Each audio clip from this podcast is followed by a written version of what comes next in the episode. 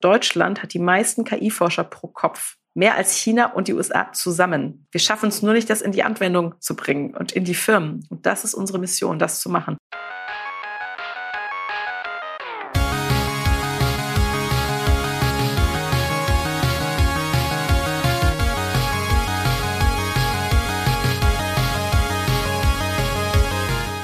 Herzlich willkommen zum Digital Pacemaker Podcast mit euren Gastgebern Ulrich Irnig und mir, Markus Kuckertz. Wir sprechen heute über künstliche Intelligenz und maschinelles Lernen, also um Systeme und deren Anwendung, die Prozesse und Entscheidungen intelligent unterstützen, indem sie große Mengen an Daten analysieren. Zu Gast haben wir dazu Nicole Büttner-Thiel, Gründerin und CEO bei Merantix Momentum. Nicole, ich freue mich, dass du heute unser Gast bist. Vielen Dank für die Einladung. Nicole unterstützt Unternehmen beim Einsatz von künstlicher Intelligenz, von der Identifizierung von Anwendungsfällen über die Entwicklung von Lösungen bis hin zum Betrieb der individuellen KI-Anwendung. Uli, und ich möchte auch gerne dich willkommen heißen. Und zwar interessiert mich heute im Zusammenhang äh, mit deiner Person, für dich ist ja als ähm, CIO Künstliche Intelligenz eigentlich die ganz normale Realität. Das heißt, für dich ist das ja gar nicht mehr wegzudenken, vor allem wenn man auch nochmal an so ganz klassische äh, Basic-Fälle denkt wie Automatisierung. Und was mich immer interessieren würde, ist, kannst du dich noch an deine ersten Schritte und Anwendungen erinnern, bei denen Künstliche Intelligenz eingesetzt wurde? Ich habe ja schon ein paar Lenzen auf den Schultern, also erstmal Hallo zusammen. Ich meine, künstliche Intelligenz und KI, gerade wenn wir so ein bisschen zurückblicken, ist ja schon ein paar Monde in der Wissenschaft. Und das erste Mal bin ich natürlich schon damit ähm, konfrontiert worden, als ich meine Arbeitsstation hatte im Forschungszentrum in Jülich. Und natürlich haben uns da auch mit großen Datenmengen beschäftigt. Ich glaube, wir haben das nicht direkt so KI genannt, sondern haben versucht halt über so Algorithmen gewisse Muster rauszufinden. Und gerade in der Forschung ist das natürlich ein großes Thema. Ne? Also mit großen Rechenleistungen und mathematischen Formeln ähm, neue Erkenntnisse zu sammeln. Das war da schon immer dabei. Ich glaube, wir haben es nicht Künstliche Intelligenz genannt. Zu der Zeit war auch der größte Computer im Forschungszentrum in Jülich, ne, die Cray, ein Riesensofa, der ganz viele Quadruples äh, rechnen konnte und der eigentlich alles machen konnte, ja, und das war so der erste Berührungspunkt, aber der wirkliche Anwenderberührungspunkt kam ein Stückchen später.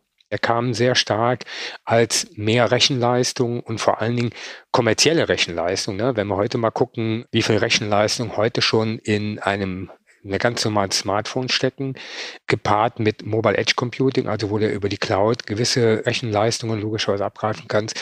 Und natürlich halt auch mit der Tatsache, dass im Moment Daten ja explodieren. Ne? Also wichtig halt bei all diesen Machine Learnings und äh, KI-Anwendungen, du brauchst halt Datenpunkte. Zwei Datenpunkte gibt zwar eine schöne Linie, aber die geben kein Muster. Ne?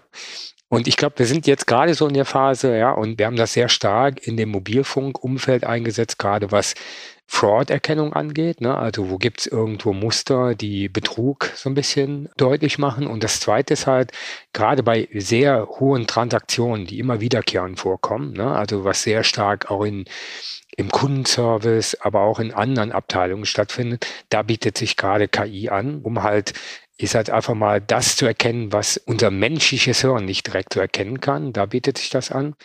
Und das Zweite ist halt, gerade bei diesen höheren Datenmengen kannst du halt viel automatisieren. Das ist halt, ist halt super. Unser Gast ist heute ähm, Nicole Büttner-Thiel. Seit Sommer 2019 ist Nicole Gründerin und CEO von Merantix Momentum ähm, in Berlin. Davor war Nicole Gründerin von ähm, Data Quotient, einem Beratungsunternehmen für Big Data, maschinellem Lernen und künstliche Intelligenz. Und Nicole, du hast äh, quantitative Wirtschaft und Finanzen an der Uni St. Gallen studiert und du warst Gastforscherin an der Stanford äh, University. Und bevor wir ins Detail gehen und zu den Themen, die wir heute besprechen wollen, vielleicht an dich die Frage, Nicole, woher kommt denn eigentlich deine Leidenschaft für künstliche Intelligenz und maschinellem Lernen? Was natürlich in dem Zusammenhang spannend ist, hast ja eigentlich quantitative Wirtschaft und äh, Finanzen studiert. Wie hängt denn das zusammen?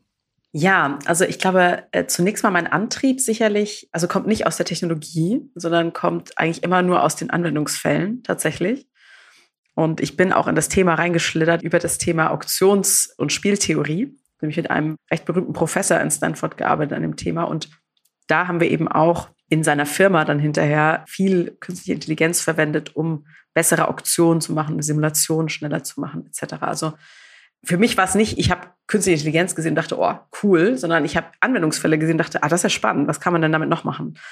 Ich bin ja, ich wollte ja ursprünglich Entwicklungsökonomie und bin deswegen sozusagen, ich bin sehr Impact und sehr ähm, Anwendungsfall getrieben. Das ist so das eine. Und Quantitative Economics und Finance heißt der Studiengang. Da ist ganz viel Ökonometrie drin versteckt, ähm, durch, durch die ich mich ehrlich gesagt im Studium etwas quälen musste und die mir jetzt in den ein oder anderen Machine Learning Basics Kursen ha, wieder so Eureka-Momente verschafft hat, weil ich dachte, hey, das kenne ich doch. Super. Und so ist mir da der Einstieg auch ein bisschen leichter gefallen. Das erinnert mich jetzt so ein bisschen ans Latinum, wo man sich ja auch durchquälen musste. Und hinterher hat es dann doch irgendwie Sinn gemacht.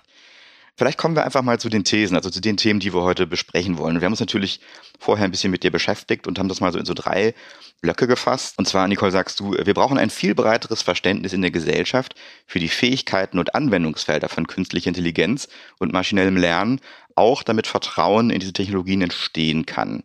Forderst ein Ökosystem für Innovation, erst von Expertise und Technologie, auch räumlich, zusammenkommen, entsteht Wandel und Neues. Und zu guter Letzt plädierst du äh, wahrscheinlich nicht ganz uneigennützig für mehr Bereitschaft von Unternehmen, Daten gemeinsam zu teilen, also wahrscheinlich dann anonymisiert.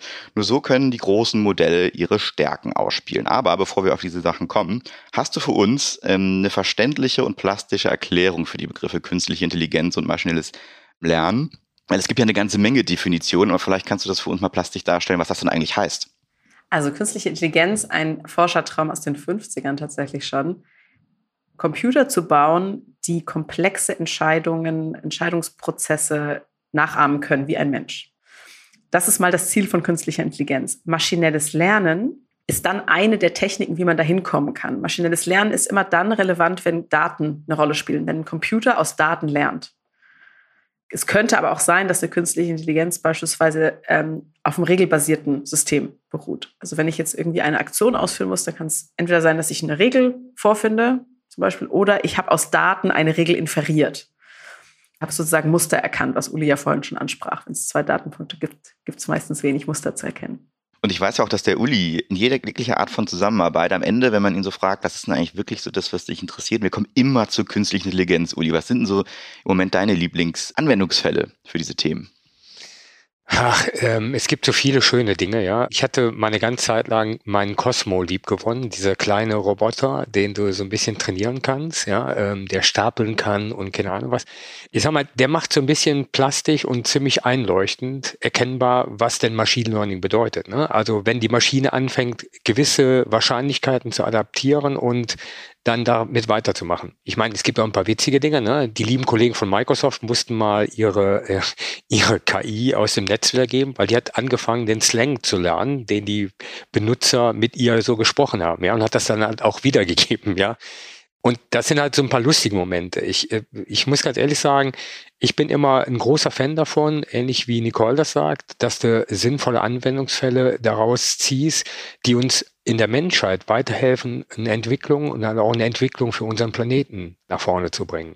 Es gibt ziemlich viele Dinge, auch die Lego-Leute, um jetzt mal eine andere Marke zu nennen, machen im Moment auch sehr viel mit den Technikbaukästen, wo Kinder lernen können, ganz einfache Programme, ja, Low-Code zu schreiben und damit zu lernen, was denn so ein Algorithmus macht. Ne? Ich kann mich noch sehr stark an die Debatte der allheiligen Algorithmen erinnern. Ne? Die hatte sogar mal den Bundestag erwischt, ja, wo es dann darum geht, um Gottes Willen, äh, alle Algorithmen müssen offengelegt werden. Am Ende des Tages sind viele Algorithmen basieren auf mathematischen Modellen, ja, und auf Berechnungen, die nichts Dramatisches ist, ja, und ich finde, wir müssen das ein Stück weit entmystifizieren. Wir Menschen denken immer direkt an das Schlimmste im Leben. Und ich glaube, wichtig ist, dass wir Klarheit schaffen, was steckt dahinter, was kann es, was kann es nicht und eine Aufklärung betreiben, sodass auch jeder da mitreden kann. Es darf nicht irgendwie eine Zweiklassengesellschaft existieren, wo Menschen wissen, was da passiert und andere Menschen halt wieder nicht wissen, was da passiert. Und ich glaube, das ist unsere Aufgabe, das so ein bisschen auch sicherzustellen. Nicole, was sind aus deiner Sicht die Unsicherheiten, ähm, ja Vorbehalte für diese Technologien, die es in der Gesellschaft zu überwinden gilt, um Vertrauen aufzubauen? Ich glaube, viele der Dystopien, die mit künstlicher Intelligenz zusammenhängen, sieht man in den Kinos. Also es gibt eine KI und die übernimmt die Welt und die frisst alle Menschen auf und am Ende ist sozusagen nur noch die kalte Maschinenwelt übrig. Ja, das sind sicherlich Themen, mit denen man sich beschäftigen muss. Auch was sind die Risiken von einer gewissen Technologie? Aber ich würde sagen, von 200 Kinofilmen enden 199,5, die mit KI zu tun haben, glaube ich, in diesem Szenario oder steuern auf dieses Szenario hin. Und ich glaube, das prägt uns als Gesellschaft ganz schön. Diese Vorbehalte, die wir ja oft dann im wirklichen Leben, also wo immer es dann nicht mehr sichtbar ist, auch gar nicht mehr so haben. Also jetzt in sozialen Medien wird ja auch ganz viel eingesetzt, was uns in gewisse Richtungen nudgen soll und so weiter. Da geben wir eigentlich sehr gerne auch viele Daten preis und in anderen Domänen, wo ich jetzt persönlich finde, dass der Nutzen einfach unglaublich aufregend ist, den künstliche Intelligenz hat, beispielsweise im Gesundheitswesen, da zu sagen, hey, wie können wir schneller Medikamente entwickeln? Wie können wir vielleicht sogar Tierversuche überflüssig machen? Wie können wir personalisierter Medikamente entwickeln? Auf, vielleicht passgenau auf meine DNA sogar. Also für mich ist das, was, da bin ich, da leuchten mir so, so sofort die Augen. Und da ist dann aber eben ganz viel Vorbehalt, sozusagen da auch überhaupt mit Technologie was zu machen und sollte man und könnte man, wo ich denke manchmal, naja, also wenn ich jetzt in eine durchschnittliche Arztpraxis reinlaufe und mal versuche, die Daten da zu klauen, wahrscheinlich würde mir das ganz gut gelingen. Da müsste ich mich vielleicht an der Rezeptionsperson irgendwie vorbeimogeln, würde mal eben den Rechner mitnehmen, hätte wahrscheinlich auch schon ein paar Patientendaten. Ich denke, so auf dieser Ebene muss man eben noch mal viel mehr aufzeigen, was kann eigentlich die Technologie bieten und was ganz berechtigterweise sind auch Risiken, über die wir uns natürlich auch unterhalten sollten. Aber ich finde, das ist immer so im Ungleichgewicht. Also ich hätte gerne 100 neue Science-Fiction-Filme über KI, wo mal Happy End ist. Ich glaube, das ist wie, wie bei allem im Leben Aufgeschlossenheit, ne? aber auch verstehen, was sind die Chancen, was sind die Risiken. Bei Technologie, und das erleben wir immer wieder, ja, werden die Möglichkeiten am Anfang komplett übertrieben. Ja, also sie ersetzen alle menschlichen Fähigkeiten. Wir haben nur noch Roboter, die durch die Gegend gehen. Und wenn wir jetzt mal so ein bisschen nach vorne gucken, ich liebe meinen Staubsaugerroboter, ja, um ganz offen zu sagen, wird der mich irgendwann ablösen? Nee, ich glaube nicht, ja. Macht der gute Arbeit? Ja, macht er, ja. Und die Frage ist ja eher zu sagen, zu erkennen, mit welchen Risiken muss ich eigentlich umgehen, ja, äh, und die auch wissen, ja, und halt nicht blind irgendwo rein, reinlaufen. Und welche Chancen bietet mir das eigentlich, ja? Und ich glaube, das sind eher so die Gedanken, die für mich relevant sind in dem, in dem Thema, weil viele der Dinge, die auf uns zukommen, ne, also auch gerade was gefährliche Arbeiten angeht, das können Roboter einfach besser. Und äh, du hast angesprochen, Nicole, wenn ich jetzt mal so Medizin und Gesundheitswesen anschaue, Algorithmen können besser Tumore erkennen in den ganzen Millionen Bildern als unser menschliches Auge warum nutzen wir solche Chancen nicht? Ja, und warum nutzen wir die Möglichkeiten, die da sind, dann halt nicht? Ja, und ich meine, ganz offen, wenn mir jemand sagt, ich habe dank deiner, ich sage einfach mal, Daten erkennen können, dass du da ein Thema hast und da können wir jetzt was gegen tun, da wäre ich in Summe glücklich. Möchte ich, dass die Daten irgendwo auf der Straße verkauft werden? Nein, auf keinen Fall. Ja, aber ich glaube, das ist halt genau diese Abwägung, in der wir uns bewegen und da hilft nur Aufklärung ich halte mal für mich fest, dass zwischen Kinofilmen und äh, künstlicher Intelligenz in der Realität tatsächlich kein Zusammenhang besteht, beziehungsweise dass das vielleicht genau das Problem ist, dass man da eine falsche Vorstellung hat. Kommen wir vielleicht zu dem notwendigen Ökosystem für Innovation, was es ja braucht, damit da eben Neues entstehen kann.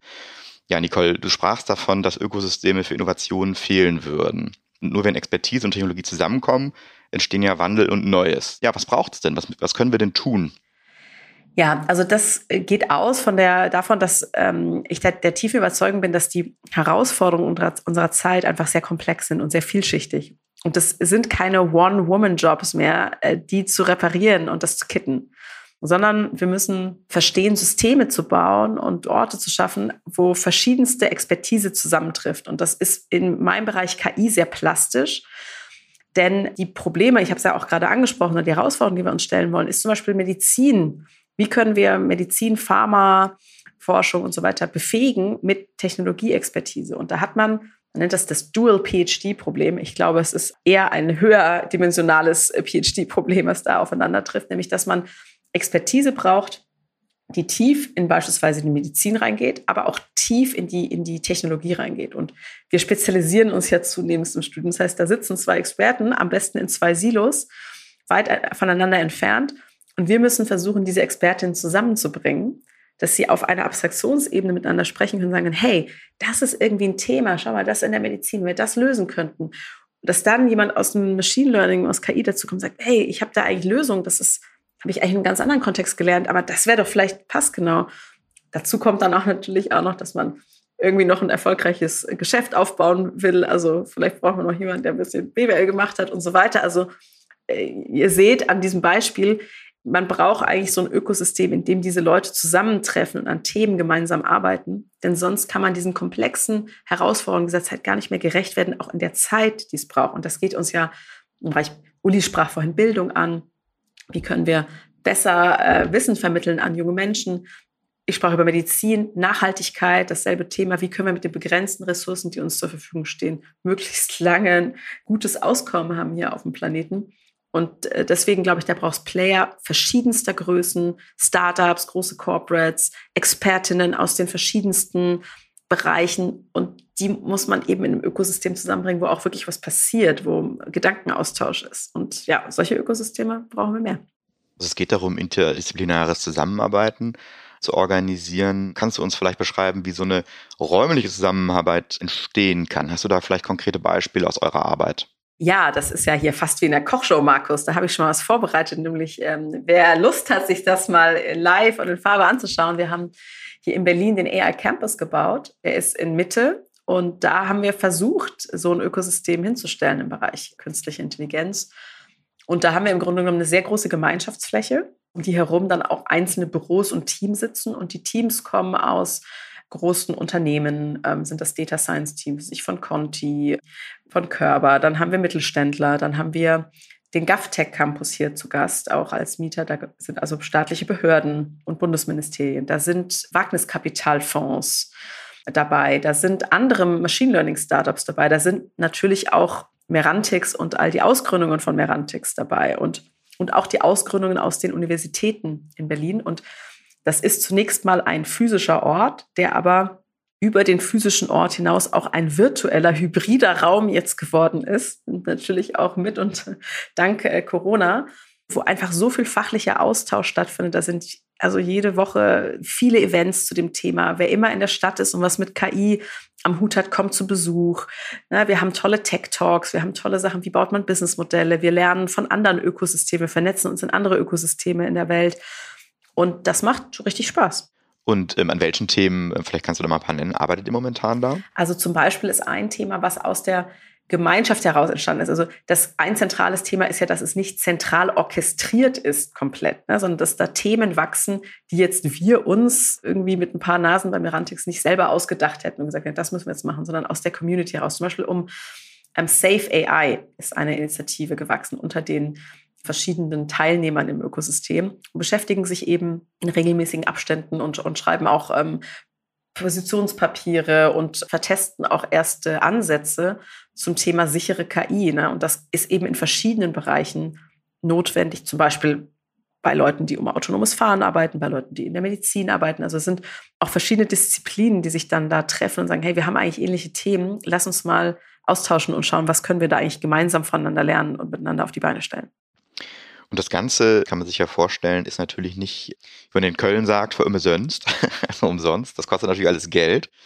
Und ich denke mal, dass da sicherlich auch eine Unterstützung notwendig ist. Jetzt ist natürlich die Frage, wie kann denn so eine Unterstützung aussehen oder wie finanziert ihr euch da? Beziehungsweise, ähm, was kann man da tun? Und wer ist da aus deiner Sicht gefragt? Also zunächst finanziert haben wir das selbst und haben das auch als sozusagen Non-Profit bei uns gestartet. Dann haben wir gesagt, okay, wir machen das jetzt. Irgendeiner war verrückt genug, uns den, den Vertrag für die Fläche zu geben. And off we went. Ich glaube, gefragt ist da natürlich schon auch die Community rund um künstliche Intelligenz, also auch zu überlegen, wie können wir eigentlich über uns selbst ein bisschen hinauswachsen und auch Orte schaffen, die skalieren und die auch eine Strahlkraft haben darüber hinaus ich glaube, also natürlich äh, lebt so ein Ökosystem auch von finanzieller Unterstützung. Ja.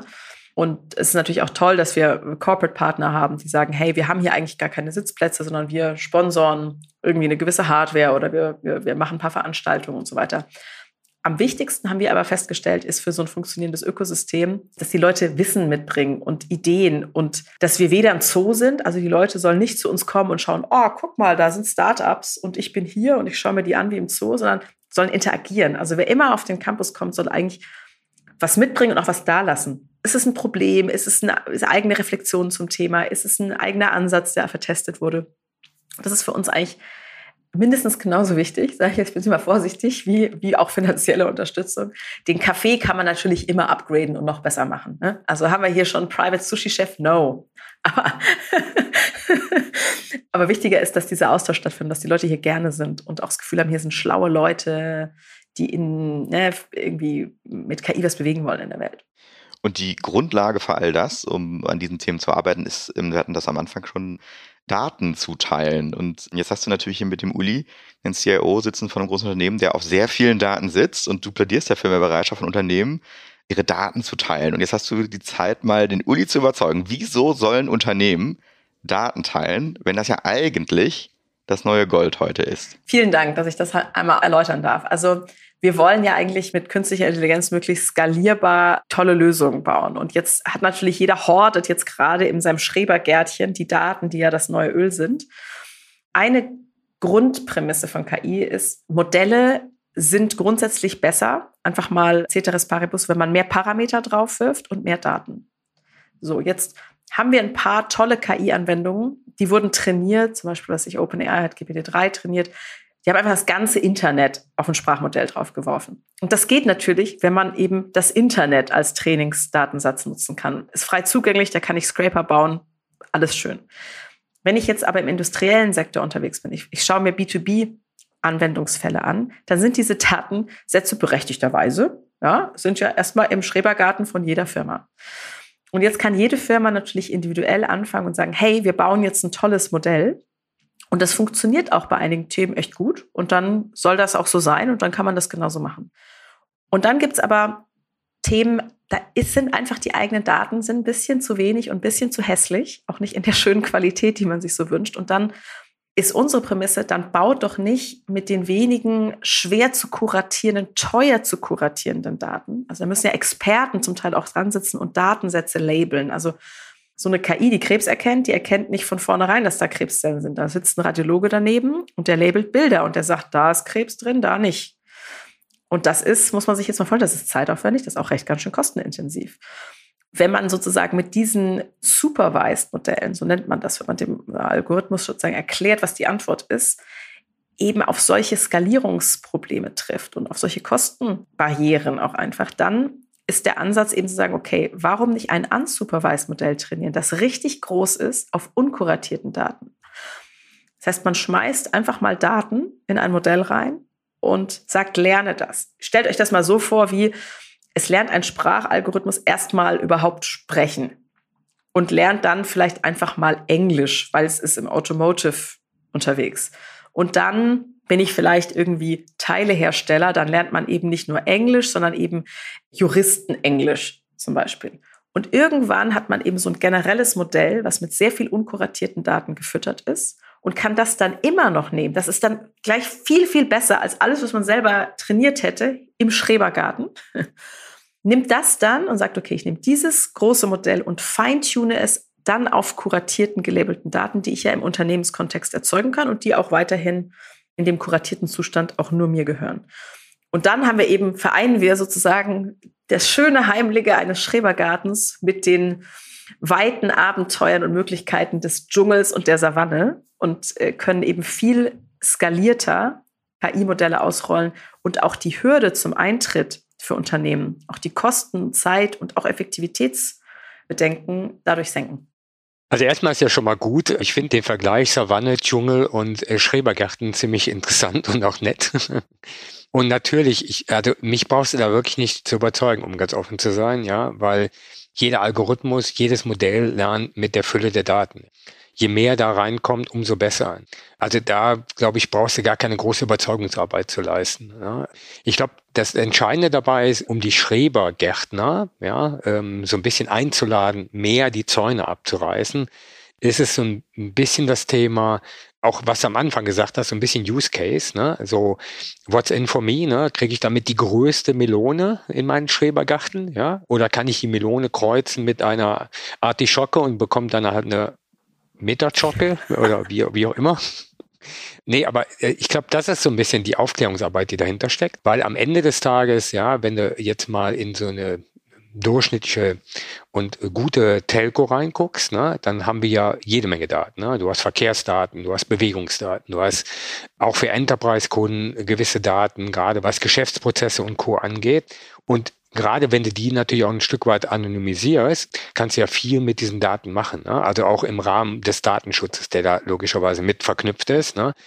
Grundsätzlich bin ich da immer ein offener Fan von, ja, weil ich halt einfach mal, du kannst nur in solchen Modellen weiter lernen, wenn du halt auch Mut hast, einen nächsten Schritt zu gehen ne? und halt deinen Schrebergartenzaun einzureißen, auch mit der Gefahr, dass da irgendeiner reinläuft und reintrampelt, ja, aber ich sag mal, der Gewinn ist halt einfach größer, um mal bei dem Modell so ein bisschen mhm. zu bleiben. Ja, genau. Also auch ein guter Punkt, den du ansprichst zum Thema Datenschutz. Also das ist jetzt kein Appell sozusagen zu sagen, hey, ich lege mal der ganzen Welt und Konkurrenz all meine geheimen Firmendaten offen, sondern tatsächlich zu sagen, es gibt mittlerweile sowohl auf Hard- als auch auf Software-Ebene gute Möglichkeiten, Daten eben, wie du sagst, unkenntlich zu machen für andere Marktbegleiter, dass das eigentlich kein Grund sein sollte, das nicht zu tun. Also ich halte fest, Uli, du machst den Schrebergarten auf, nur die Daten sind wahrscheinlich so tief unter der Erde, dass die Maschine erst noch gefunden werden muss, um diese, und da zitiere ich die Nicole, hässlichen Daten überhaupt in ihrem Rohzustand erstmal rauszuholen. Das ist also tatsächlich insgesamt gar nicht mal ähm, so einfach, nehme ich an. Dafür gibt es Bohrer. Dafür gibt es super Data Engineers, ja, die dafür sorgen, dass du an diese Daten rankommst. Und ich bin ein Stück weit bei Nicole. Es geht nicht ums Horten, ne? weil hier geht es nicht darum, wer hat die meisten Daten und äh, wer hat den schönsten Schrebergarten mit den meist gehortetsten Daten, sondern ich sag mal, die Raffinerieleistung geschieht ja mit der Halbwertigkeit dieser Daten, ja. Und es gibt halt Daten, die halten wir in unseren Schrebengärten, die kannst du eigentlich wegschmeißen, ne? aber ähm, weil sie sind nichts mehr wert. Ne? Und es gibt viele Daten, die sind nur in dem Moment wirklich wertvoll. Und wenn du sie da nicht aufbereitest, dann ist zwar schön, dass du damit Speichermedien folgerst, aber da kann ich nur sagen, das hilft keinem mehr. Ne? Nicole, ihr habt als Merantix Momentum, ähm, den wir Funktion als Enabler für die Technologien, ihre Möglichkeit ja noch weitere Funktionen. In dem Zusammenhang habe ich das oder diesen Begriff des Clearinghouse für Daten gelesen. Was kann ich mir darunter vorstellen? Uli sprach ja äh, gerade vorhin an, dass ja auch, ähm, ja, man muss ja sozusagen auch Vertrauen haben, dass die Daten, die man bereitstellt, auch sagen, nur von, nur für die Zwecke verwendet werden, für die sie verwendet werden sollen. Und wir pilotieren derzeit eben solche Datenökosysteme in gewissen Industrien.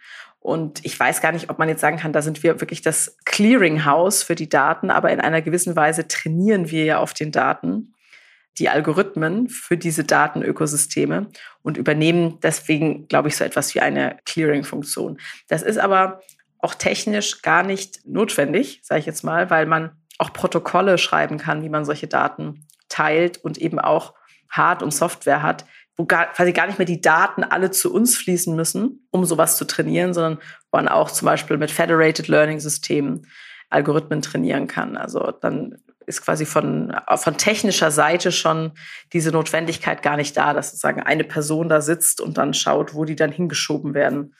Sondern das kann man sagen, auch mit einer technischen Architektur auffangen. Ein Thema, was uns ähm, durch alle Podcast-Folgen hier immer wieder begleitet, ist das Thema Purpose. Und da würde uns natürlich auch interessieren bei Merantix Momentum, was ist denn der Purpose, den ihr verfolgt, der höhere Sinn dem Ganzen und der Impact, den ihr erzeugen möchtet? Wir wollen einfach auch in Zukunft ein, ein kompetitives, wettbewerbsfähiges Europa sicherstellen. Also ich bin ja aus Karlsruhe ne? und da Speckgürtel Karlsruhe, das sind ganz viele mittelständische Unternehmen, die Weltruhm haben. Also die ich eine Schraube produzieren, die in jedem Geschirrspüler der Welt ist ungefähr, ja. Und das ist ein unglaublicher Reichtum, ja, der und auch, auch Grundlage für unseren Wohlstand, der da gelegt ist. Und ich habe ein bisschen die Sorge, ehrlich gesagt, wenn wir uns jetzt nicht skaliert und schnell überlegen, wie wir diese unglaublich starken Unternehmen auch digital, und damit meine ich auch mit KI, nicht nur mit KI, aber auch mit KI sagen, zukunftsbereit und zukunftssicher machen, haben wir vielleicht andere Probleme im Speckgürtel von Karlsruhe in naher Zukunft. Und diese Technologie wirklich von der Forschung in die Anwendung zu bringen. Europa ist Weltmeister. Deutschland hat die meisten KI-Forscher pro Kopf mehr als China und die USA zusammen. Wir schaffen es nur nicht, das in die Anwendung zu bringen und in die Firmen. Und das ist unsere Mission, das zu machen. Und das mit Modellen zu machen, die eben auch skalieren. Das heißt, mit denen wir das auch in einer absehbaren Zeit hinbekommen, dass es noch tolle Firmen gibt, die auch ein Stück weit natürlich in unserem Wertesystem verankert sind, die auch in Zukunft tolle Produkte und Dienstleistungen in die Welt tragen können. Das ist fantastisch, Nicole, weil ich hatte gerade, als du so ein bisschen darüber sprachst, den MP3-Player vor Augen, ne, wo wir auch weit, weit führend waren, ja, und haben es irgendwie vergeigt. Und da gibt es schon ein paar Beispiele für. Ne? Und ich bin 100% bei dir. Ich glaube, am Intellekt scheitert es nicht, an den Möglichkeiten scheitert es nicht. Wir müssen es jetzt halt nur tun. Ja, und gemeinsam dafür schauen, dass wir eine Plattform finden. Und das ist das Stichwort für mich, eine Plattform, die sowohl Kooperation, aber auch genau diese Zusammenarbeit und diese Möglichkeiten schafft. Und dann brauchen wir uns auch nicht vor den großen Supermächten zu verstecken. Nicole, noch eine Frage, bevor wir vielleicht zum Abschluss kommen. Wenn man sich jetzt hier inspiriert fühlt von dem Thema KI, äh, ML und ähm, vielleicht noch ein bisschen mehr darüber erfahren will, was sind das, was du jetzt so privat auf einer Party jemandem empfehlen würdest? Oder ja, guck dir das mal an, dann wirst du die gleiche Begeisterung erfahren für das Thema wie ich. Wow, also ähm, ich glaube, das eine Thema ist sicherlich mal, also kommt auf den AI Campus nach Berlin, das sowieso schon mal. Dann, ich glaube, dass da auch Reisen hilft. Also ich war persönlich schon auch in den Technologieregionen dieser Welt, Kalifornien, auch in China. Ich habe mir mal angeschaut, was da so alles geht. Manches davon macht Mut, manches davon macht Angst. Aber das ähm, inspiriert unglaublich zu sehen, wie schnell Dinge entstehen können und wie schnell man wirklich auch komplette Regionen umdrehen kann und, und unglaubliche Sachen da kreieren kann. Das hat mich unglaublich inspiriert. Ich finde auch ein Buch ganz gut, das heißt Competing in the Age of AI. Da ist so ein bisschen, ich sage jetzt mal, praktische Anleitung, wie man sozusagen eine KI-Firma bauen kann. Ihr könnt uns auch folgen auf sozialen Medien. Bei LinkedIn macht beispielsweise unser VP Research, der Hannes Otterbach, macht auch ganz interessante Blogs zu dem Thema KI. Also wenn man jetzt nicht sich bemüßigt fühlt, lange Paper zu lesen, sondern so eine crispe Zusammenfassung möchte, ist das sehr empfehlenswert. Mit der Merantix oder Merantix Momentum folgen. Ja, das sind so Sachen, die mich, die mich inspirieren. Ich danke euch beiden. Ähm, das war ein spannender Austausch und wie immer am Ende äh, die, die große Frage, was habt ihr aus dem Gespräch zum Thema künstliche Intelligenz und maschinellem Lernen mitgenommen? Wer von euch beiden möchte beginnen? Ich kann gerne beginnen. Ich fühle mich jetzt gerade so ein bisschen als Schrebergärtner und bin auf der Suche nach der großen Welt. Ja, äh, das hat mich sehr inspiriert, liebe Nicole. Und vor allen Dingen will ich auch gerne mal sehen, was ihr in Berlin macht. Also daher Reisen ist das zweite Ding, was ich mitgenommen habe. Neben natürlich meine Affinität, die ich eh schon für das Thema habe, ja. Aber ich finde es wirklich äh, bemerkenswert, wie viel Lebensfreude du in ein so trockenes Thema bringst. Ja, das kann ja schon sehr trocken sein. Also daher vielen lieben Dank. Ja, und ich habe mitgenommen, ähm, Markus und Olli, dass ja, man muss miteinander reden. Also es ist, es zeigt sich immer wieder, es ist ein hochtechnisches Thema und am Ende müssen drei Menschen wie mir zusammensitzen, miteinander reden. Und dann entstehen neue Ideen. Uli, wir werden uns jetzt sicherlich und Markus sicherlich gegenseitig besuchen. Und dann werden vielleicht ein paar von diesen spinnerten Ideen äh, die Wirklichkeit werden und Realität. Und das finde ich immer wieder faszinierend, auch da, daran im Deep Tech-Sektor sein und wieder in diesem Gespräch. Ja. Man muss sich einfach an den Tisch setzen, miteinander reden. Nicole, noch eine Frage, bevor wir zum Abschluss kommen. Stell dir bitte vor, du könntest eine Plakatwand direkt vor deiner alten Uni frei gestalten, also dort, wo die Studenten jeden Tag rein und raus gehen und die gucken sich das dann natürlich an. Was würdest du den Studentinnen und Studenten heute mitgeben für Leben und Laufbahn? Was würde auf diesem Plakat stehen? Das Lustige ist, diese Plakatwand gibt es. Von dir? ja, ich habe ja in St. Gallen studiert. Und ich habe sie selbst noch gar nicht gesehen, aber ich habe die neulich geschickt bekommen von einer ehemaligen Professorin. Da steht drauf, dare, always dare. Wenn man im Zweifel ist, ist immer wagen und es immer probieren und wenn man sich meine Biografie anschaut, ich dachte, ich bin Entwicklungsökonomin, dann war ich beim Hedgefonds, dann war ich in der Spieltheorie, jetzt bin ich im Deep Tech Sektor. Also so ganz offensichtlich sind diese Abzweigungen nie gewesen und das hat sich für mich immer gelohnt, einfach es zu wagen und es zu machen. Im Zweifel ist dann eher bereuen, auf die Nase zu fallen und weiterzugehen. Aber ja, there, always there. Die Frage ist natürlich, Uli, ist das was, äh, was auf deine Laufbahn passt oder was dich angesprochen hätte damals? Also grundsätzlich, kennt mein Hashtag, weil Machen einfach krasser ist, ja. Ich finde, mit allen mutigen Schritten und es zu wagen, du kannst nur gewinnen. Ja? Sei es, dass du neue Erfahrungen hast, dass du neue Einblicke hast, dass du auch die Erkenntnis hast, dass das vielleicht nichts für dich ist, ja, aber du bist wieder ein Stück reicher. Also daher, dass sowas spricht mir immer direkt an, ja. Da würde ich direkt an der Plakatwand kleben. Sehr gut. Äh, und Nicole, ja, magst du zum Abschluss noch unseren Zuhörerinnen und Zuhörern verraten, wo sie mehr von dir erfahren können und wo sie vielleicht auch mit dir in Kontakt treten können, wenn sie zu dem Thema sprechen möchten? Sehr gerne. Also Genial Campus könnt ihr gleich mal googeln, der ist in Berlin. Da braucht ihr meistens noch einen Termin, um reinzukommen. Ihr könnt mich finden auf LinkedIn. Gerne äh, mir Nachrichten schreiben. Am besten mit der Idee oder dem Thema, das euch beschäftigt.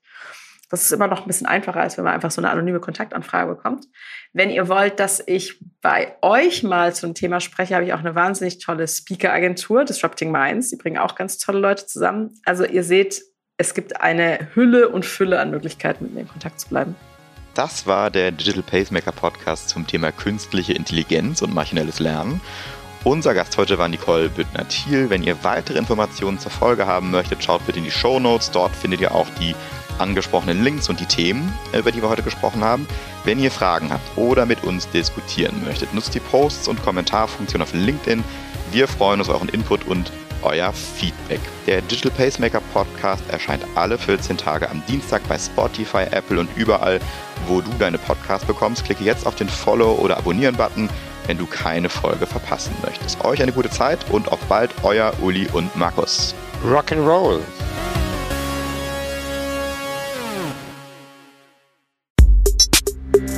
Der Digital Pacemaker Podcast ist eine Produktion von Maniac Studios.